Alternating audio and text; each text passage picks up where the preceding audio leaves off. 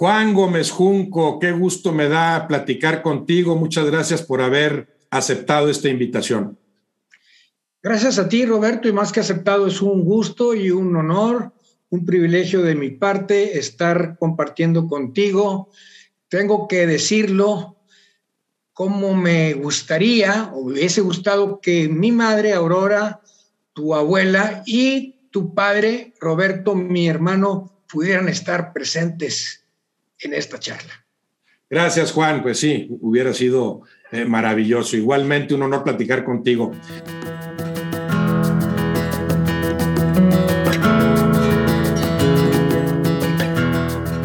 Juan, quisiera que empezaras por platicarme sobre tus andanzas deportivas desde la niñez. ¿A qué jugabas? ¿Cómo? ¿Dónde? Primero, tengo que irme a la casa en Monterrey. Yo nací en una familia de 12 y fui el menor.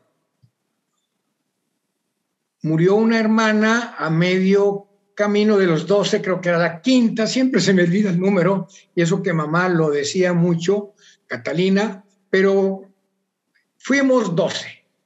Yo conviví nada más con 11, pero era el menor.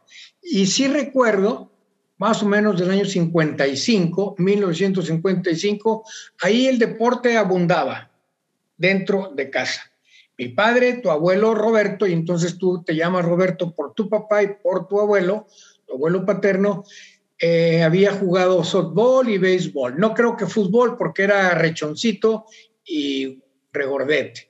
Por lo tanto, el deporte estaba ahí en, en casa pero yo perdí a mi papá, o perdimos cuando yo tenía nueve años, nueve años y medio. Mi deporte se concretó a la escuela y siempre colegialmente, a menos ya después de haber terminado de estudiar en alguna liga amateur, toda liga amateur, eso sí, colegial, liga bancaria, liga automotriz, dependiendo. Pero voy a mi niñez, exactamente a mi niñez, cuarto, quinto y sexto de primaria en la ciudad de Monterrey. Jugábamos, para empezar, tuve muy buenos profesores, maestros, muy didactas, muy pedagogos. No sé por qué, pero había tres o cuatro del estado de Jalisco y nos enseñaban muy bien.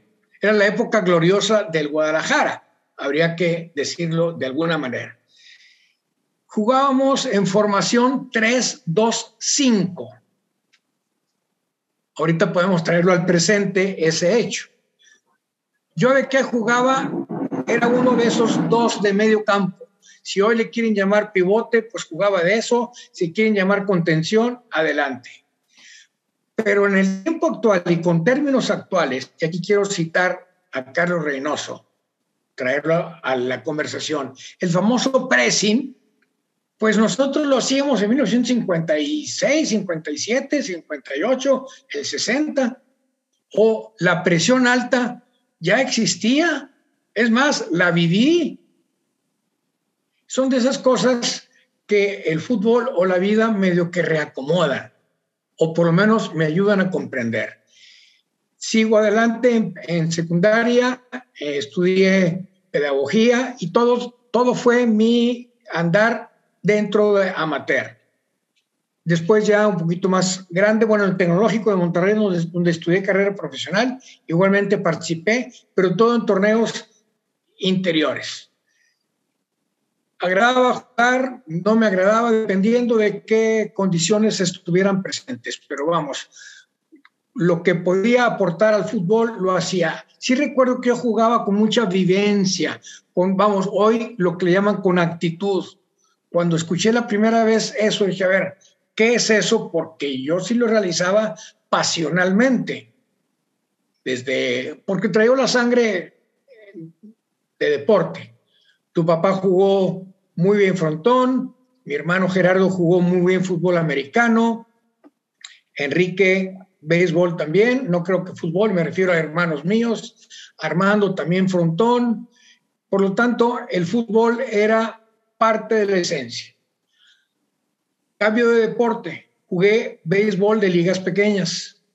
Ahí sí era malo, honestamente. Era bueno fildeando, pero era malo con el bat. Yo participé como el menor y vuelvo al término menor, de las ligas pequeñas que fueron campeones del mundo en Williamsport en 1957. Pero yo era el cargabates ahí. No, no, no era, obviamente, ni, ni figuraba para nada. Y todo eso porque vivía en una colonia, ya no en el centro de Monterrey, sino en la colonia María Luisa, cercano a donde estaba uno de los principales dirigentes de, esa liga.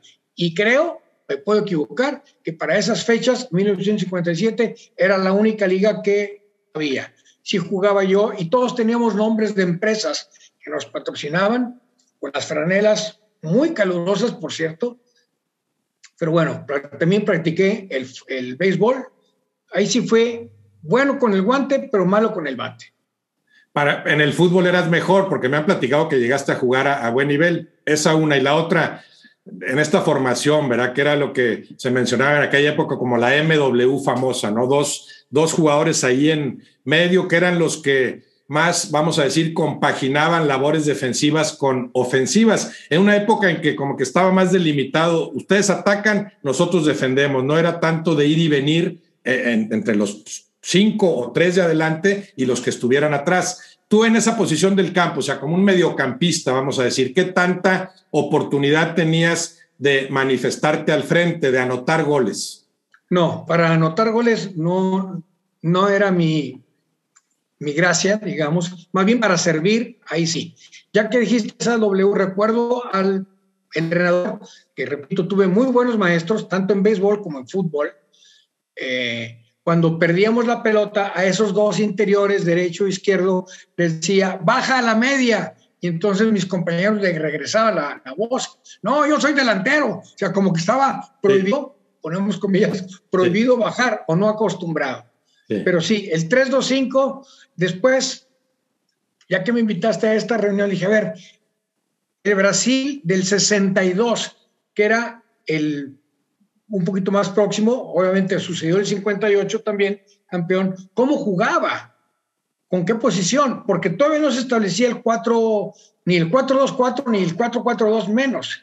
Me, me interesaría compartir contigo ahorita, a ver, y preguntándonos, cómo jugaba el Brasil campeón del 58 y del 62. Sí, seguía siendo muy ofensivo, pero, pero creo que cada vez más el fútbol tendió a equilibrarse también en cuanto a las formaciones. Esa 3-2-5 pues era francamente ofensiva, ¿no? Y creo que en el 58 todavía se parece mucho a esa formación la que utilizaba Brasil. Yo pensaría que ya en el 66, por ejemplo, en Inglaterra ya se empezó a dar un fútbol de, más de toda la cancha, ¿no? Más de, tú aunque seas delantero, ayuda a recuperar el balón y tú aunque seas defensa, pues trata de colaborar un poco en el trabajo ofensivo. Cambio ahora de deporte, básquetbol. Vuelvo a decir que tuve la fortuna de tener buenos maestros. Ese maestro y profesor de educación física, pero también de básquetbol, nos insistía muchísimo en saber botar la pelota con una o con otra mano, pero a la altura de la cintura o más abajo. Sí. Lo demás era violación. El hecho de hacer este acto con la pelota era prohibidísimo. Ahora vemos mucho la famosa violación, ¿verdad? En la, en la, forma de botarla, medio de acarrear el balón de básquetbol. Así es. Pero eso me da coraje, porque cuando nosotros nos enseñaron, hasta nos castigaba, nos gritaba, no digo que nos insultaba, y nos mandaba a dar a los que no lo hacíamos nos mandaba a dar vueltas al, campo de fútbol para que aprendiéramos a botar la pelota. Hoy que veo los grandísimos jugadores de la NBA, dije, a ver, espérenme, ¿ustedes qué deporte están jugando? Obviamente esto evoluciona, pero sí, al recordar ese, esos regaños y esa instrucción, dije, bueno, entonces estaba mal el básquetbol de antes. Pero bueno, mi, también para el básquetbol era muy bien pasador, no tanto eh, canastero y alto, pues no, nunca lo fui, nunca lo fui, más bien de asistencia, de robar balones, de guiar, porque siempre en cualquier quinteta hay un chaparrito, siempre, creo que le llaman movedor. Sí, es como el organizador, ¿verdad? El que, el que más lleva la pelota. bueno, en el básquetbol de, antaño, porque ahora también volvemos a lo mismo, ya son, sobre todo en, en, en, el básquetbol de más altos vuelos, pues son gigantes que se reparten todos trabajo defensivo y ofensivo. Y hasta ahí mi, mi, práctica, después tuve una pequeña lesión de columna que me retiró un par de años y luego regresé, pero bueno, en salón, en, fútbol de sala o en canchas de básquetbol, pero jugando fútbol. Ahora, regresando, regresando al béisbol, Juan, eh, tú, tú, jugaste béisbol, dices que ahí sí no a muy buen nivel, eras bueno con el guante, no con el bat, pero en una época en, en la que Monterrey era una ciudad francamente beisbolera.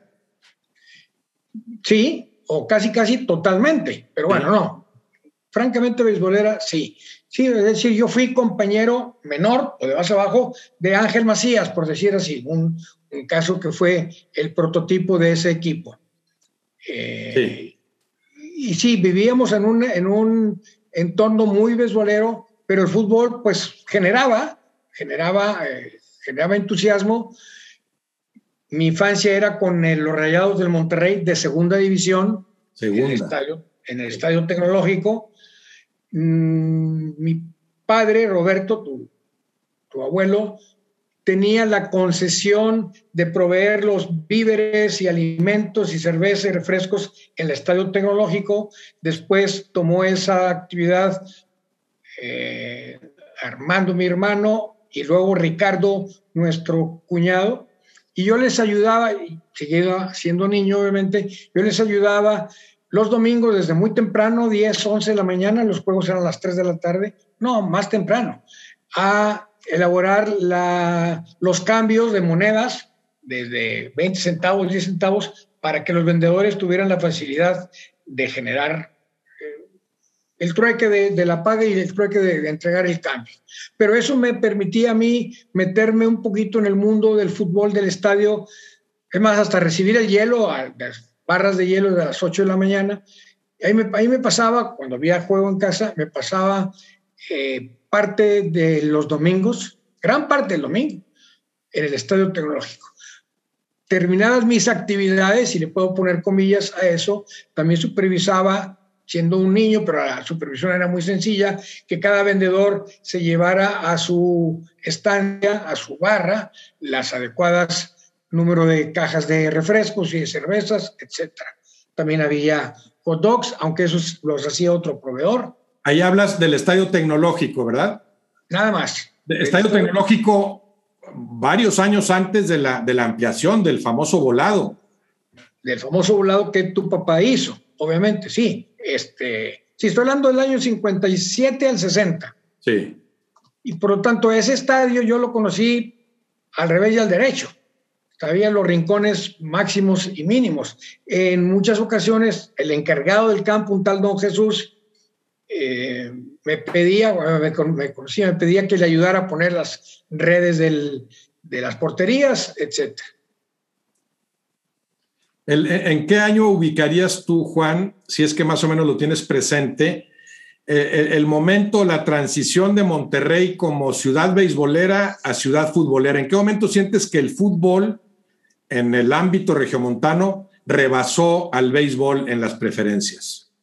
Me puedo perder, Roberto, sinceramente. Me puedo perder con la fecha exacta y precisa. Pero, no sé, a lo mejor en el 70, pero ahí sí me, puedo perder un, poquito, no, no, no lo tengo presente. Sí, no, yo, yo, lo ubico en la década de los 60, sí, quizá a mediados, pero puede ser ya más cerca del, del 70. Bueno, sin duda alguna, cuando ascienden, por ejemplo, los Tigres, ya era una ciudad, Monterrey, abiertamente futbolera. Tendría mi duda con respecto a los Jabatos que ascienden en el 66. Y yo creo que ese ascenso también, cuando se crea la primera rivalidad entre equipos regiomontanos, si estaban muy parejos, e, e, esa llegada de los jabatos de Nuevo León a primera división, me imagino que le dio un impulso muy especial al fútbol. Así creería yo.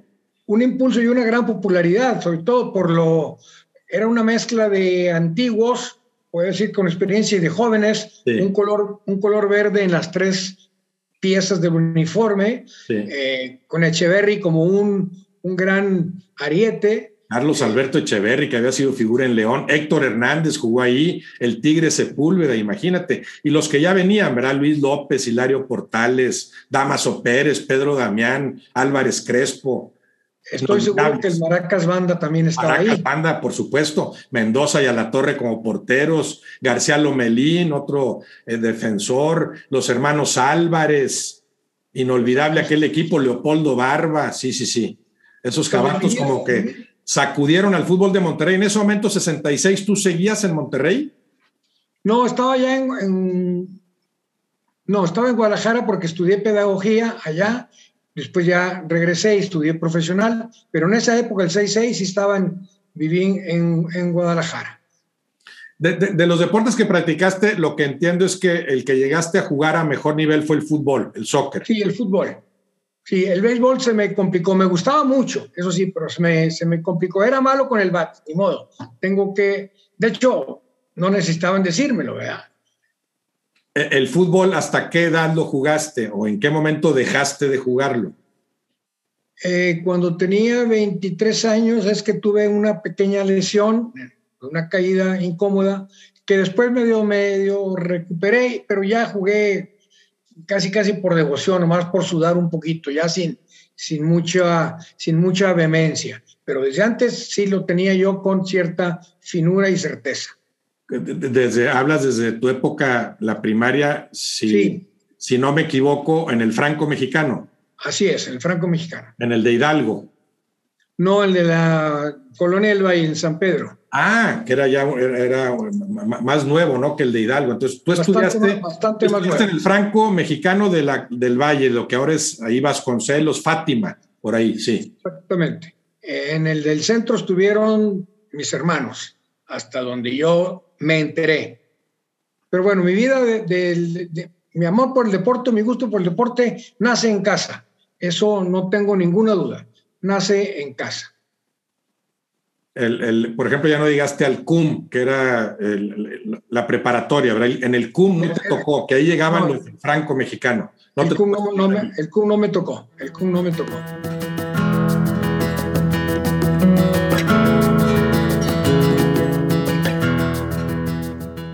Juan, ¿qué, piensas que tiene el fútbol como encanto, como ingredientes especiales que lo hacen tan distinto a otros deportes?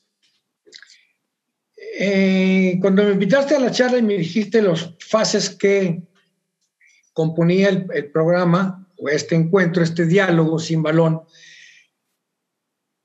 de quien primero me acordé fue de tu papá, y tengo que decirlo por qué. Tu papá era un genio, un sabio, un gran hombre, sabía de muchas cosas, un hombre con enorme sentido común, muy culto, muy vehemente también, y él en alguna ocasión, ya maduros, maduro yo, ya grande, me llegó a decir que el fútbol era idéntico a la vida o la vida idéntico al fútbol. Dije, a ver, explícamelo, querido Roberto, Roberto, mi hermano, tu papá, ¿de qué se trata? Dice, mira, la vida es tramposa, es deshonesta, es incongruente, es burlona, es exitosa, es feliz, es traicionera, y así siguió describiendo la vida. Dije, y luego, es que así es el fútbol. Dije, mira, ¿Por qué es exitoso el fútbol? Es tu pregunta, o por qué tanto nos llega tanto, por qué es, sigo la instrucción o la definición de tu padre, es idéntica el fútbol a la vida, o la vida transportada a un deporte. Otros nos podrán decir que en el fútbol americano, en el béisbol, de cualquier categoría, el tenis, cualquier otro deporte se pueden, pueden tener los mismos rasgos, pero no, el fútbol sí se parece más a la vida. Podemos poner como nítido ejemplo la mano de Maradona en el Mundial. Ahí hay una traición al deporte, pero se lo valieron. Y muchas veces en la vida se nos valen las traiciones, las trampas, los hurtos, el engaño, etcétera. Ahora bien. Sí, hablas de aquellos goles inolvidables, también con los contrastes que coincido, se dan en el fútbol porque se dan en la vida. Ese gol de la trampa y seis o siete minutos después el gol del genio. En el mismo partido, ¿no? Y, y con el mismo Maradona. Bueno, esa es parte, ándale, esa es parte, tengo que regresar a, recordarme de tu papá. Después de ese, de ese hurto, de esa trampa, viene la genialidad, que es parte del ser humano. Somos incongruentes, somos incómodos, somos veraces, eh, mentimos, etc. Hay de, hay de toda la gama de conductas. En el fútbol se da todo eso perder un pase, perder un balón es negativo, pero luego tienes la misma oportunidad de rehacerte inmediatamente. Igual en tú, dirías, Juan, que a, través del fútbol puedes comprender mucho mejor cosas que suceden en la vida que como puedes aprenderlas a través de cualquier otro deporte. Mi primera respuesta es sí, nada más que hay que saber en dónde está esa similitud, en dónde está lo que se, en el fútbol, dónde está lo que se parece a, la vida, o dónde está esa, dónde engrana, dónde conecta podemos, ver, podemos ver un señor golazo de Messi sí. y que en el mismo partido falle un penalti. Sí. A ver, espérame, ¿de qué se trata? sí, sí, sí. Mete un gol de 30 metros, pero uno de 9 no lo mete. Sí. El, el, héroe de un sábado es el verdugo del siguiente, ¿no? El que el sábado le dio el triunfo a su equipo con un golazo, en el, en el siguiente partido o en el mismo falla el penal que impidió que su equipo por lo menos empatara, ¿verdad? Sí, así sucede, esos, esos contrastes. Y creo parte de los valores que te fomenta el fútbol, ¿no? Aprender a vivir con el triunfo, con la derrota, estar más estable, entender que tienes un tiempo para cumplir con tus objetivos, como la vida también, es un tiempo que se nos otorga, aunque en el caso de la vida no sepamos cuánto va a durar. Exactamente. Entonces, cuando tu papá me dio esa definición que me encantó como como concepto de vida, además, como filosofía de vida, el fútbol tiene esa gran semejanza con la vida. Y creo que sería la respuesta a la pregunta, sea, ¿por qué en el mundo, ahora en África, en Asia, en Europa, en América del Sur, en nuestro continente, en México, ¿por qué nos gusta, por qué nos apasiona tanto el fútbol? Porque la vida, voy a decir que la vida nos gusta. Entonces, hay, una hay un espejo ahí muy agradable entre el fútbol y lo que es la vida. Hay una cercanía, hay una, un común denominador que es el elogio, el acierto, obviamente. A lo mejor estoy destacando mucho lo negativo, pero no, quiero enfocarme también en lo positivo. Eh, meter un gol para calificar a un mundial, para eh, lograr una calificación en, nuestro, en nuestras liguillas para ser campeón. Vamos, ahora voy a traducirlo a términos nuestros, de, nuestros, de nuestras competencias. ¿Por qué en las liguillas, sobre todo en los torneos cortos, en nosotros también había, pero ya me pierdo la memoria, ¿por qué es común que al uno lo eliminen o no sea campeón? ¿Por qué? Cuando el número dos y el tres han sido más veces campeón, porque es parte de esas venganzas de la vida. No es que sea una maldición el otro, no, son semejanzas de la vida, que no tenemos la regla de cálculo adecuada o el sistema operativo adecuado para medir en dónde sí se da. Bueno, y la, injusticia inherente al deporte en general, al fútbol en particular.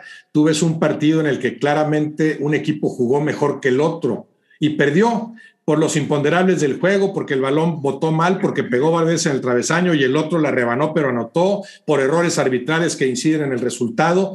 Y hay partidos que terminan y tú sientes que no se estableció la más elemental justicia futbolera, como en la vida, que para nada es justa. Exactamente, y es en donde yo creo, y lo he externado de alguna manera, los directivos deben evaluar el trabajo de un entrenador conforme la actuación del equipo, no conforme los resultados. Claro. Pongo dos o tres ejemplos. Tomás Boy creo que es buen entrenador. Desgraciadamente no lo ha acompañado la fortuna de ser campeón. Igualmente, Romano es buen entrenador, pero no lo ha, no lo ha acompañado el título un torneo. Y no sé si Víctor Manuel Bucetich sea buen entrenador nada más porque es campeón, ha sido campeón. Tengo mis muy serias dudas. Bueno, hablaste de tres excelentes directores técnicos, pero sí, coincido contigo en cuanto a que tampoco pueden, puede medirse la capacidad de un técnico a través del simplismo de los títulos obtenidos. Que es una variable muy simple para aplicar. Eso sí, no fuiste campeón, te puedo despedir. O en épocas actuales llevas cuatro derrotas seguidas en el equipo, te vas. No, espérame, el equipo está funcionando, está actuando bien. Eh, me expulsaron a un jugador justa o injustamente al minuto 20 del primer tiempo. Entonces, hay que saber manejar variables para evaluar a un equipo cada partido, obviamente, cada partido. Ya hablabas de tu práctica del deporte desde tu niñez. ¿En qué momento te aficionas a determinados colores? ¿Le ibas de niño al Monterrey? ¿Le, fuiste a aquellos jabatos en los tres años que estuvieron en primera división. Empezaste después, bueno, ya sabemos, a hacerte mucho más lagunero. Eh, ¿En qué momento surgen y a qué grado tus preferencias por determinados equipos? Mira, ok, pusiste un muy buen ejemplo y una buena espada en, para responderla. De niño yo admiré al Ciudad Madero mm. de segunda división ¿Sí? con don Grimaldo González, obviamente que en paz descanse, que después vino acá a radicar y a hacer gran carrera en la laguna. Pero sí sentí yo que yo nunca me aficioné así enfáticamente por un, por un equipo, honestamente. Me gustaba siempre el fútbol. Recuerdo que mamá, tu abuela Aurora, pues no es que ella fuera futbolera, sino que sí normaba ciertos criterios que hay que saber disfrutar la buena música de un lado o de otro, la buena literatura, el buen paisaje, el buen amanecer, la lluvia, eh, etcétera, las incongruencias e incomodidades de la vida. Sí, qué buen ejemplo, porque imagínate que, que digas, es que yo le voy a Beethoven, entonces nada que sea de Mozart me interesa escucharlo. Pues sería ridículo, obviamente, ¿no? Bueno, qué, bueno que te pueda agradar el ejemplo. De lo que sí te puedo asegurar, y alguna vez te lo dije, que en un momento dado me aficioné al equipo donde jugaba Roberto Gómez Junco, o sea, tú. Y era por la, la, sangre nos, nos atraía. Sí, la sangre nos atraía. Me acuerdo que vi en presencia tu, debió haber sido tu primer gol profesional, el estadio universitario jugando tú con el Atlético Español. Sí, se le fue, no sé a quién se le fue, a, a qué portero, sí, sí, sí. 2-0 en el universitario. Ese fue mi primer gol, es cierto. No me acuerdo a quién se le va un poco por abajo, un tiro raso, cruzado. ¿No te acuerdas tú del portero? No era. Mm. Bueno. Atlético, era jugando, yo, yo jugando con Atlético Español contra los Tigres. ¿Quién sería el portero de Tigres? Mira, no me acuerdo. Estamos hablando del, del 70 y, finales de 76 o principios del 77, de la, de la época de las cavernas. Sí. Y después pasaste de ahí de, de manera directa al Monterrey luego al Guadalajara. Entonces. primero los Tigres, sí. Tigres, Monterrey, Chivas, Toluca. Tigres, Monterrey. Sí. Ah, perdón, es que. sí, es que estaba hablando de Atlántico Español contra Tigres y ahí me quedé. O sea, Tigres, Monterrey y luego Guadalajara. Entonces, ahí por afinidad y cercanía contigo. Quería que ese equipo ganara, pero era por la cercanía contigo. Sí, sí no, no, era, no era una afición por ese equipo, que, de, esas, de esas que permanecen, que, que prevalecen, sí. Y eso lo he sabido conservar en mi trabajo periodístico, según yo. Obviamente, y pudiéramos entrar a un otro tópico, obviamente guardadas las, proporciones. Por ejemplo, todavía de manera cercana, mucha gente aquí me pregunta que si le voy al Santos.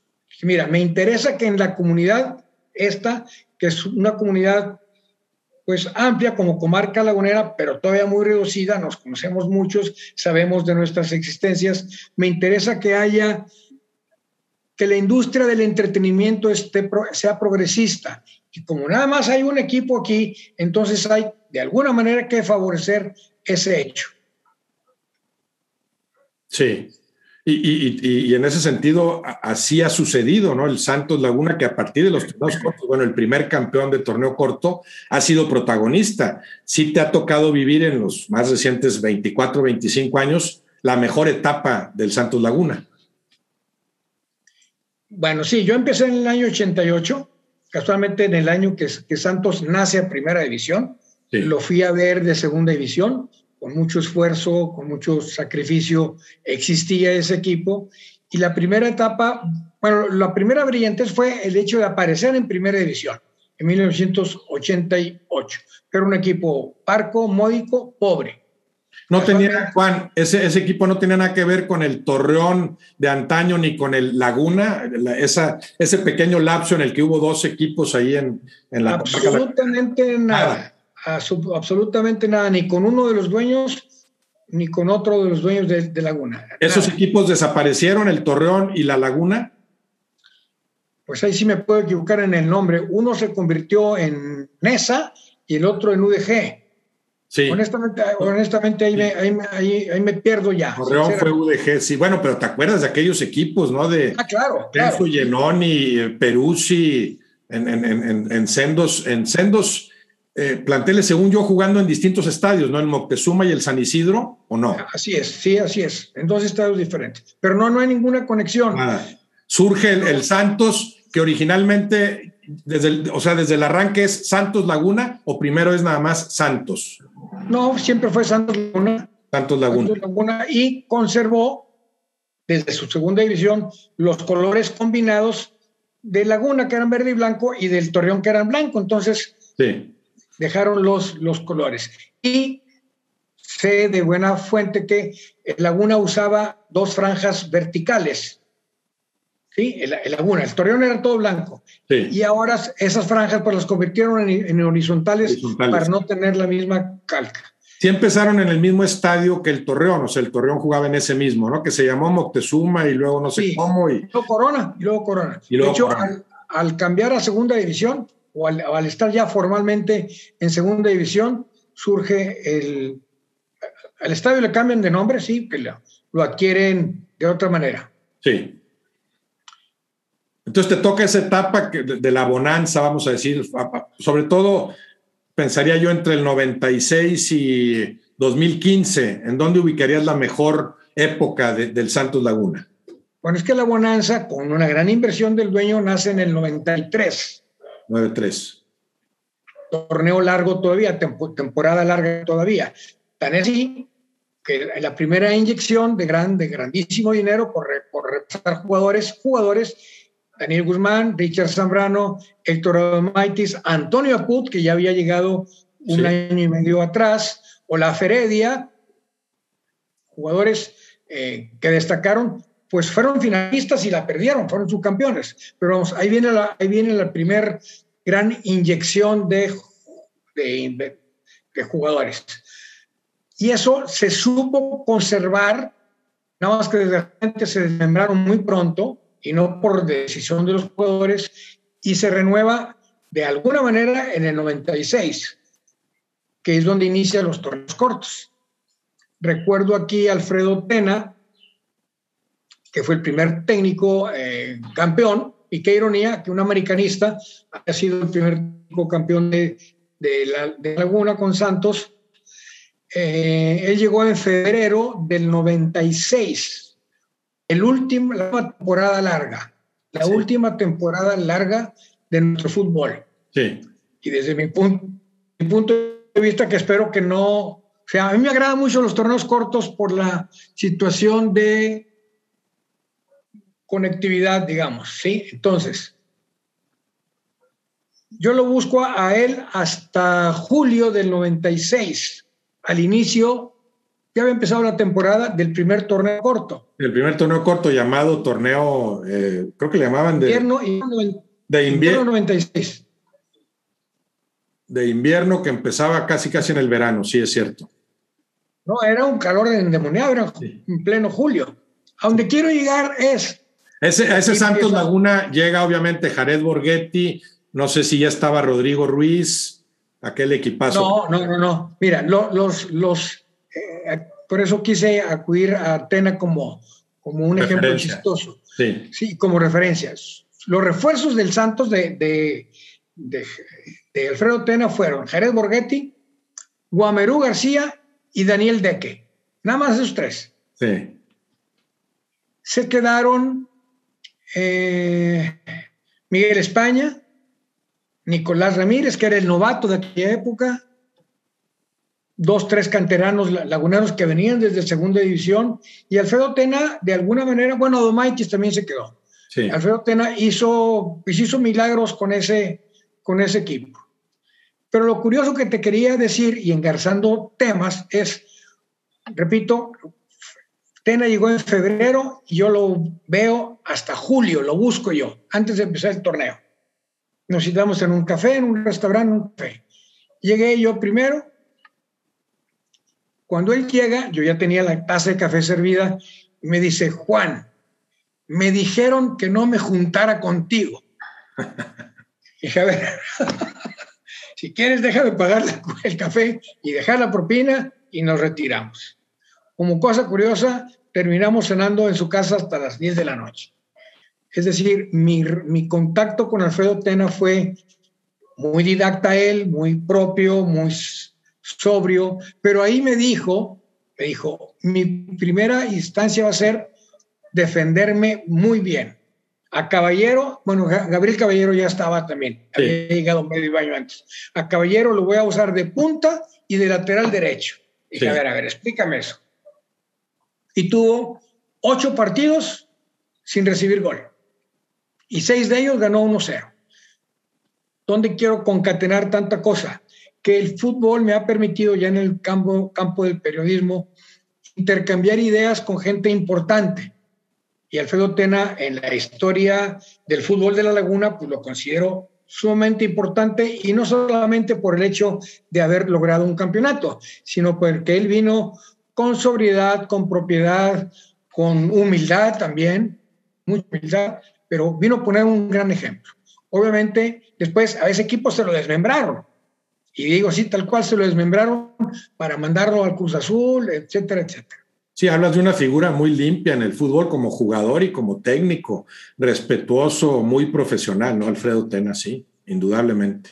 El Santos, y esta frase la comparto, la comparto para otras poblaciones que puede ser válida, el Santos se ha constituido gracias a la gran inversión del grupo modelo, que después ya al desaparecer o venderse el grupo modelo, pues el nuevo dueño obviamente ya no le interesa el fútbol, pero Santos tuvo la y su historia de no interesarle el fútbol y luego arrepentirse a los 40 días. Así tal cual, arrepentirse estratégicamente hablando y luego viene una nueva y grandísima inversión, es en donde después aparece Alejandro Arragorri. El, el, primer Santos de los dos, tres primeros años, nada tenía que ver el grupo modelo ahí. Tenía, según eh, voces que hemos buscado, el 5-8% de las acciones. Era un socio muy minoritario porque al grupo modelo no le interesaba el fútbol como propietario. Podemos confundirnos con el Toluca, pero ahí el, el dueño del Toluca era un socio del grupo modelo. Sí. Pero cambia estratégicamente la postura cervecera y sí le interesa el fútbol al grupo modelo con el Santos. Tan es así que ahí viene la gran inversión del 93-94. Pasa el tiempo y luego decide yo ya vender al equipo y lo, y lo, lo vendió. Nada más lo vendió a tal grado que lo estuvo a punto de, de desaparecerlo. Se retoma, el mismo grupo modelo lo retoma y viene una nueva inyección ahora con Daniel Guzmán como entrenador, con Benítez, con Buoso, con Osvaldo Sánchez, estaba incrustado ahí Peralta, ahí es donde aparece la figura de Alejandro Aragorri, que él toma esa inercia y ese gran capital. A partir de ahí y ver los triunfos, los éxitos del Santos, participación en liguilla, campeonatos, se me ocurrió una frase y al ver el holgorio y desfiles que había, se me ocurrió una frase y la frase es, el Santos es patrimonio emocional de la laguna. El Santos es patrimonio emocional de la laguna. Y aquí me voy a detener. Esta misma frase se la puedo aplicar a millones de gente y el América es patrimonio emocional del país, del país que le va a la América. Las Chivas son patrimonio emocional de todos los que le van a Chivas.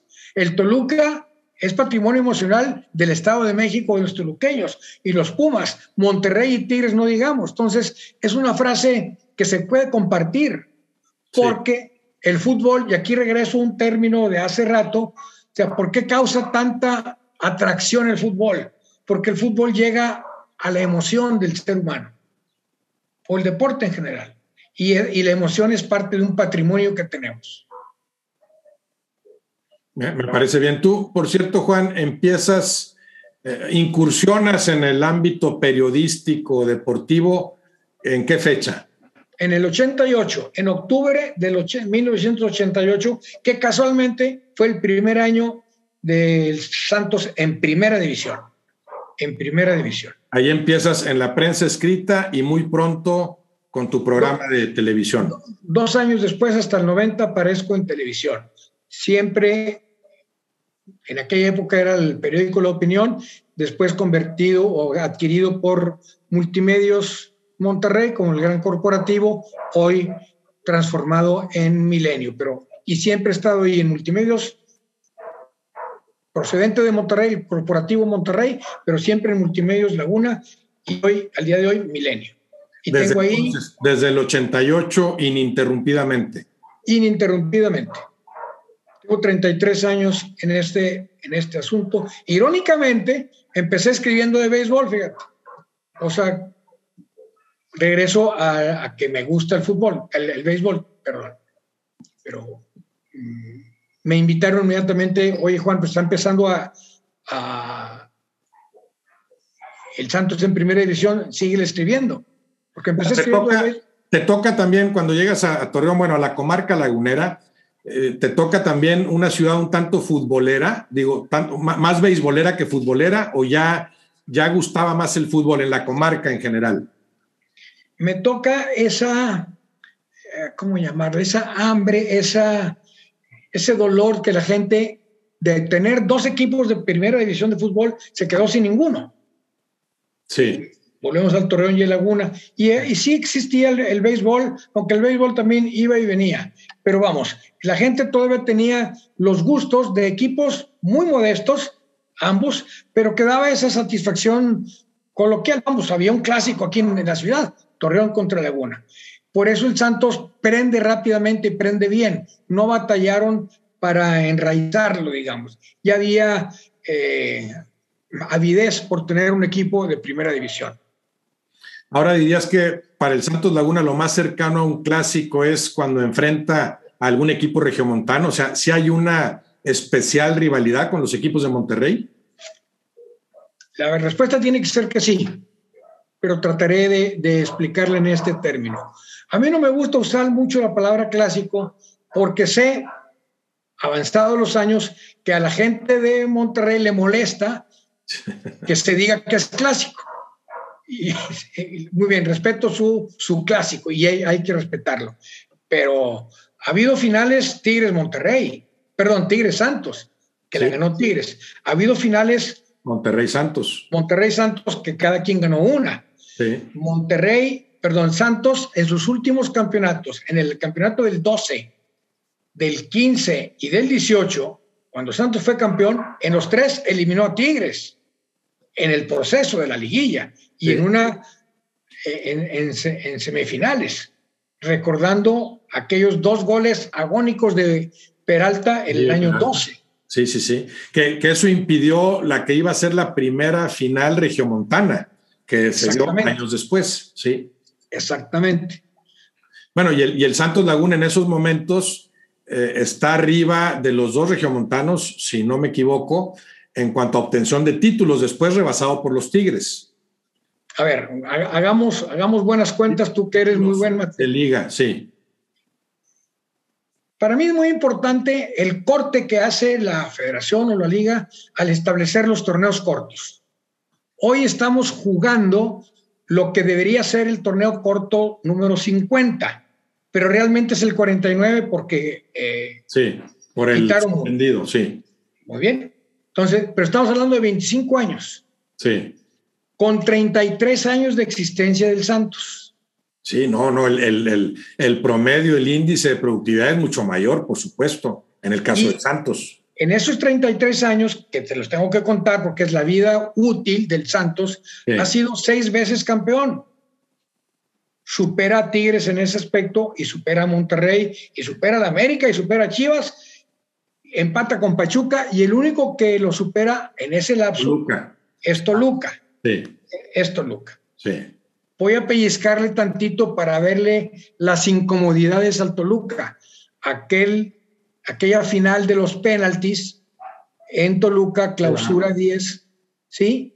Increíble que debió haber ganado Santos. Hablando de la capacidad de Rubén Omar Romano como técnico y, del trauma que eso debió implicar, mete uno de estos dos penales y soy campeón. Y los fallan, pero además lastimosamente. Entonces, si le damos el juego irónico, ese campeonato debió haber sido de Santos. Que además jugó mejor ese partido, ¿eh? Lo recuerdo perfectamente jugó mejor Santos ese partido que Toluca. O sea, merecía ganar en el, en el trámite del encuentro. Ahí me tocó estar en el, en el estadio, ¿no? Increíble. Volviendo a lo que mencionábamos de, mencionábamos de, de cuando termina un partido y sientes que no fue justo el resultado, aunque entendamos que no es justo el fútbol como no lo es la vida, como ya lo dijimos. Ahí está la sabiduría de tu padre. Que hay otra vez, no sabes cómo me acuerdo, que mira, pues lo que todos creíamos que iba a acontecer, de dos tienes que meter nomás uno. Sí. Nada, lo fallaron.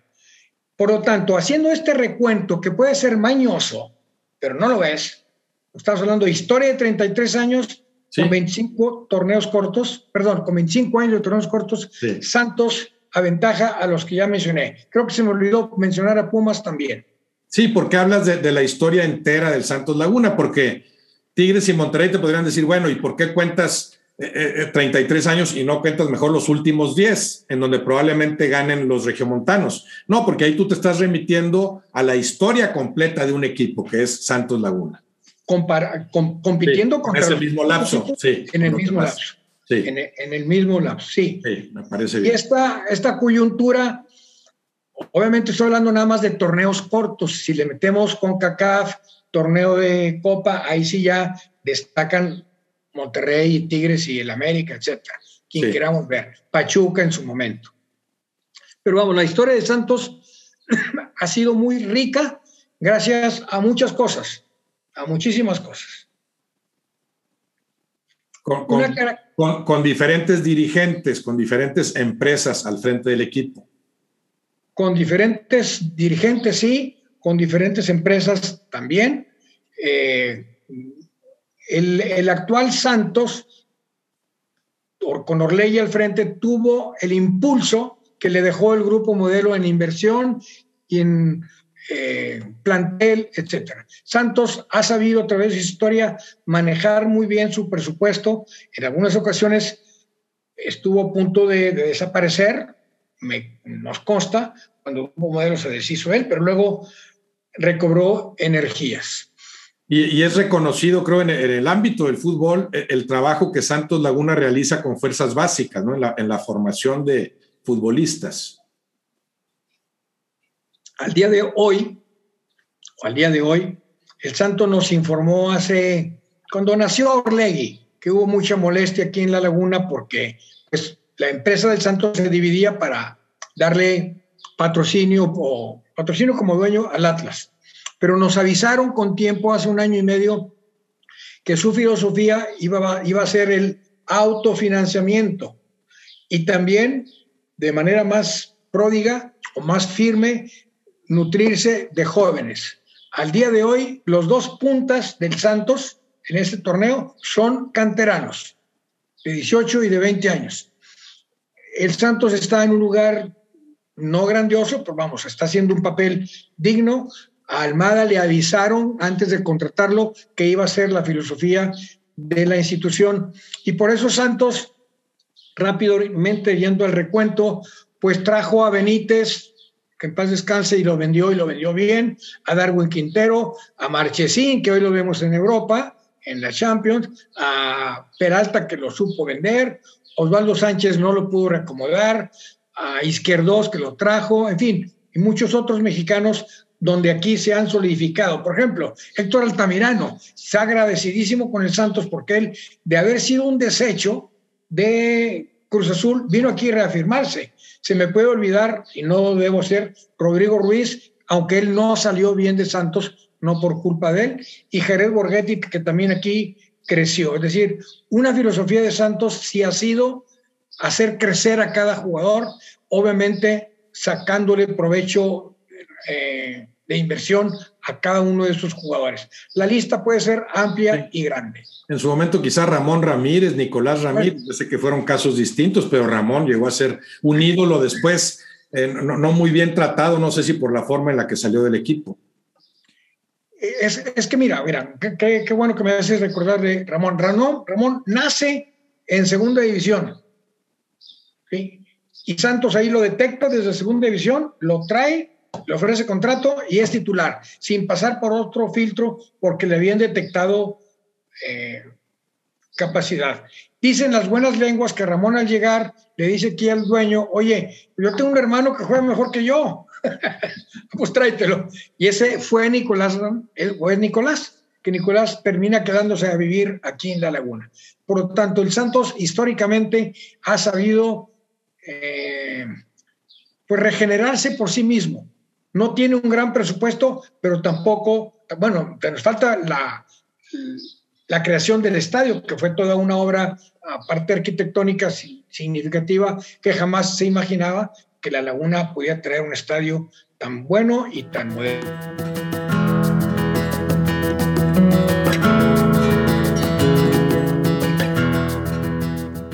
Juan Gómez Junco, ¿qué piensas que puede compartir como rasgos el trabajo de un periodista deportivo destacado, como es tu caso, y el de un futbolista de altos vuelos? ¿En qué pueden parecerse las respectivas funciones, los respectivos roles? Créeme que ahí me puedo perder, Roberto, sinceramente, pero vamos, el jugador tiene prestancia, tiene capacidades, tiene virtudes, eh, tiene ganas de aparecer, de destacar, Destacando, puede tener una riqueza, un capital y depende ya de su administración, pero es un hombre público, sujeto al éxito, al aplauso, al comentario. Al escrutinio público, vamos a decir, sí. Ándale, me gustó mucho, al escrutinio público. La palabra crítica puede incomodar, al escrutinio público. Y los no, para bien o para mal, estás más visible, más eres más revisado en lo que haces. Y el periodismo, pues también, y máxime ahora con tantas redes sociales, pues nos ayudan a mejorar, a ser criticados por cualquiera, que es válido en la vida, aunque creo que hemos perdido respeto, pero esa pequeña similitud está, estamos en un escaparate, quién más, quién menos, pero es parte de estar en un escaparate. Hoy las redes sociales, creo que el escaparate del periodista lo ha disminuido, porque ya todo está en el escaparate.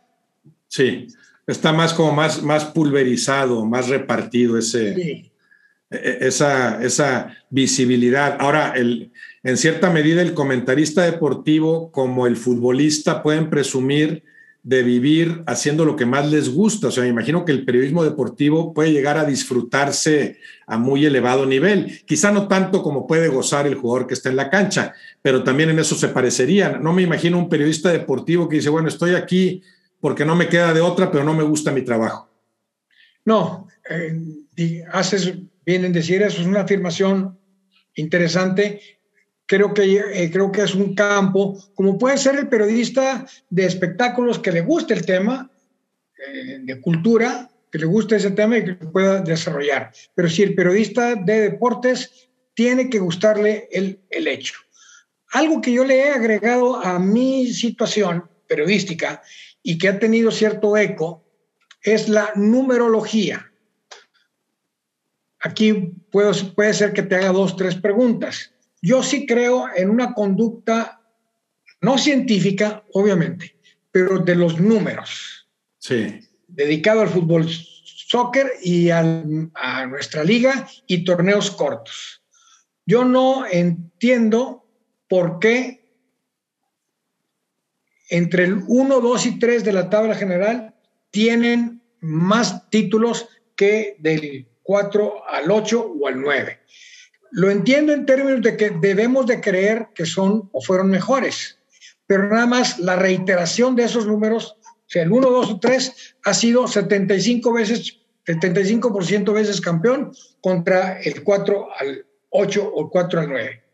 Un muy buen compañero mío, Raimundo Muñoz, como al torneo corto número 12 o 14, se le ocurrió inventar este concepto. El concepto es combo 1, combo 2.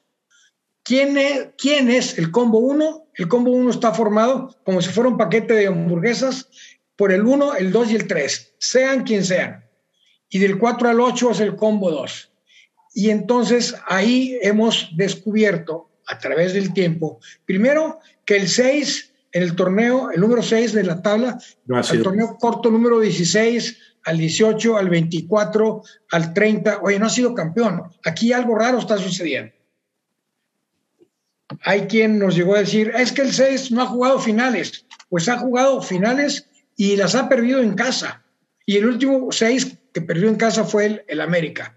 Y así sucesivamente. Te voy a contar una historia cruel con respecto a los números. La final del campeonato de clausura 2010, la de los penaltis. ¿Sí? Santos contra Toluca. El, nomás déjame ver aquí mis números. El campeón anterior a ese campeonato había sido Monterrey con el número 5. Es decir, Monterrey fue campeón siendo 5 en la apertura 9. Y en el clausura 10, el número 5 fue Santos, pero ambos pertenecen al combo 2. Y, yo ya había establecido que no se daba de un torneo a otro que el combo 2 repitiera campeonato. Me atreví a decirlo aquí antes de empezar la final, que Santos no iba a ser campeón contra Toluca, porque Santos era 5 y se enfrentaba al 3, que era Toluca. Cuando me atreví a decir eso era porque yo creía en esa secuencia rara, eso sí, rarísima, de números. Y el campeón no fue el 5. Estoy consciente que puede ser esto una tontería. Estoy muy consciente de eso pero como se ha venido dando, aplicado al 6 o aplicado 2, 3, que es el combo 1, entonces cobra una fuerza y hay una prestancia ahí que a raíz de ahí también se me ocurrió establecer o inventar esta frase. Los números no juegan porque ya jugaron. Es decir, fuerza del combo 1, 1, 2, 3 tiene tanta historia, tanta prestancia, tanta experiencia, puedo poner comillas, que no juega, porque él ya dijo, yo ya establecí mi norma y mi regla. Dicho de otra manera, para concluir, si yo fuera dueño de un equipo, le pediría o le, incluiría al técnico quedar entre el 1, 2 y 3 como parte de una motivación o parte de una exigencia. ¿Por qué? Porque eso me lleva histórica y numerológicamente a un campeonato de preferencia ubícate en los tres primeros. Juan, ¿qué, visualizas para el fútbol después de la pandemia, suponiendo que regresáramos a cierta normalidad? ¿Qué piensas que va a pasar con, con el fútbol? ¿Va a subsistir como negocio? ¿Qué va a cambiar en el juego? Quisiera que sí subsistiera, pero también otro tema muy alocado de mi parte es el fútbol como institución del mundo necesita adecuarse. También palabras o expresión y lecciones de tu papá, el fútbol es anacrónico. Yo no entiendo, sigo sin entender, el fútbol se está quedando atrás. Los e-games le están dando a las audiencias al fútbol, al fútbol, al menos en América, y en América eh, de Norte no digamos. Es decir, el fútbol se está quedando anacrónico una cosa extraordinaria que hizo eh, Imagen Televisión, liderado por Javier eh, Alarcón. En los juegos que televisaban, como que lo, lo, regañaron, ponían un, reloj aparte del reloj de juego. Claro, tiempo, tiempo efectivo de juego, sí, sí, sí. Eso debe ser el fútbol. Que quieres hacer tiempo, te lesionaron muy bien. Que te quieres gastar un minuto y medio, dos en el bar, hazlo. El reloj debe detenerse cuando la pelota no está en juego. Claro, 30 minutos de juego efectivo, que sería más de lo que ahora se juega, sí, en cada tiempo.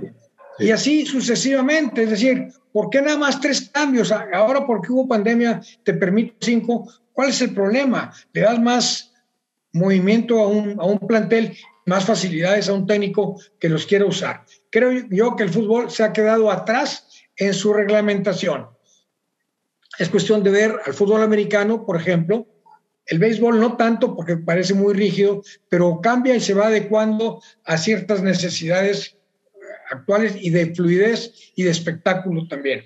Pero tu pregunta más concreta, yo quisiera que el regreso al fútbol sea con mejores entradas por esa avidez que las aficiones tienen para ver a sus equipos. Pero si el reglamento, el tipo de fútbol seguirá siendo anodino, parco, parece que no, no van a entusiasmar mucho a las diferentes aficiones. Juan Gómez Junco, me dio mucho gusto platicar contigo, te lo agradezco. Mucho a ti te lo agradezco, queridísimo Roberto. Eh, pertenecemos a una familia rica en vivencias y en experiencias y en unidad. Gracias a ti, Juan. Te mando un abrazo. Igualmente abrazo.